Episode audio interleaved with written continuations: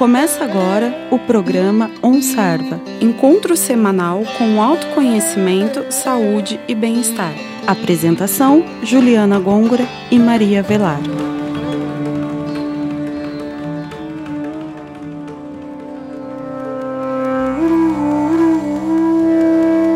Olá, ouvintes do OnSarva. Iniciamos mais um programa aqui na Rádio Fuscar 95,3 FM. No programa de hoje, continuaremos abordando a temática yoga e falaremos um pouco sobre asanas, a prática corporal no yoga.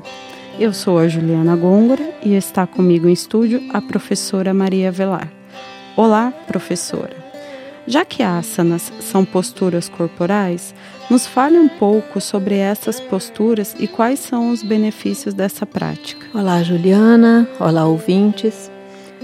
Asanas fazem parte do que na literatura yoga a gente encontra dentro de, de uma sequência de práticas. E asanas nem, nem a, a primeira da lista. Começa sempre com a ética, que em yoga a gente chama de yamas e niyamas, que a gente vai falar em um outro programa. E aí sim, quando a gente vai praticar os asanas, a gente deve já estar imbuída dessa ética que é da não violência com o próprio corpo, buscar a minha verdade através da observação do corpo, da respiração e, e praticar sempre sabendo qual o objetivo de cada postura. Para que eu queira chegar naquele objetivo e perceber se eu estou sentindo aquele objetivo. E não que eu consiga fazer isso ou aquilo não é a parte externa que conta, mas o fato da minha mente estar observando o meu corpo, as minhas sensações e a minha respiração em cada postura. Existem três tipos de asanas. Os asanas de relaxamento, são usados em geral no final da prática, mas também é bom que se faça no começo, quando se chega, para dar uma desligada do, do que estava fazendo das atividades anteriores os asanas para meditação, que são posturas em geral com a coluna alongada e várias posições das pernas, que dão nomes diferentes, e os asanas de fortalecimento do corpo. O objetivo final desses asanas é sempre que a gente tenha saúde para conseguir ficar sentada, ficar bem, para que a gente consiga observar a mente sem que o corpo interfira sem que as sensações do corpo interfiram na minha observação da própria mente. Então, o, o, o ideal é que a gente faça os três tipos de postura em cada prática. E as posturas, a sequência, deve sempre levar em conta as atividades do dia a dia e as coisas que o nosso corpo é capaz de fazer e que não estão envolvidos nessas atividades do dia a dia.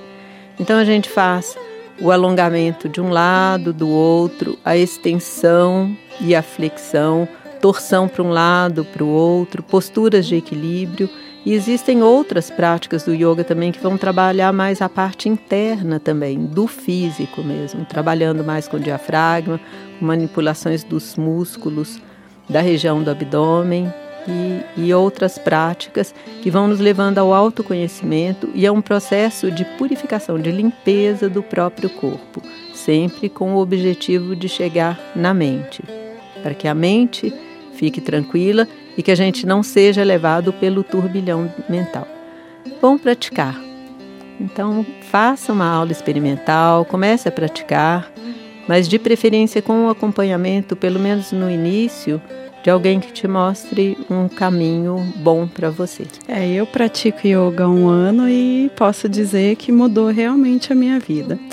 É, essas foram as dicas da Maria Velar. Muito obrigada por compartilhar conosco e chegamos ao final do nosso programa. Obrigada, ouvintes da Rádio Fiscar. Fiquem ligados na programação e entrem em contato conosco através do e-mail programaonsarva.gmail.com e curtam nossa página no Facebook.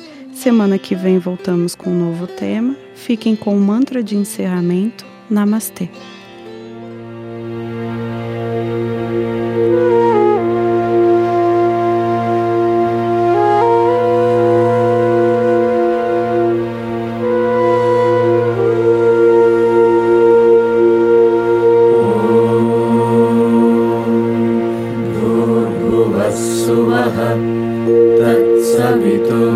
रेण्यम् भर्गो देवस्य धीमहि धियो यो न प्रचोदया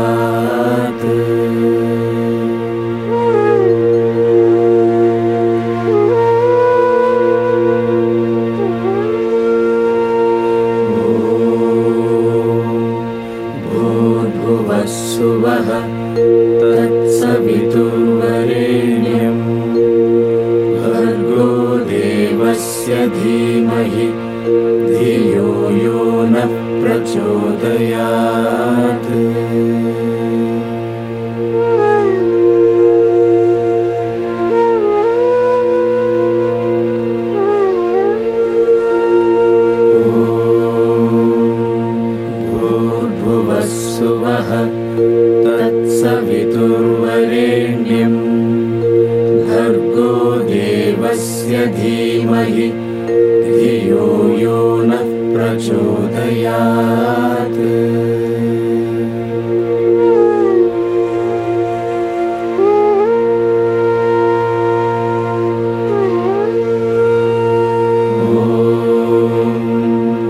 भूर्भुवस्सुवः तत्सवितुर्वरेण्यम्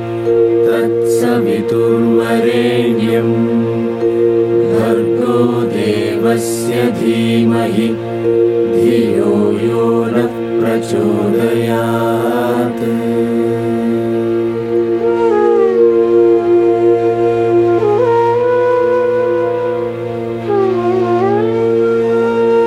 भू भुधुव सुवः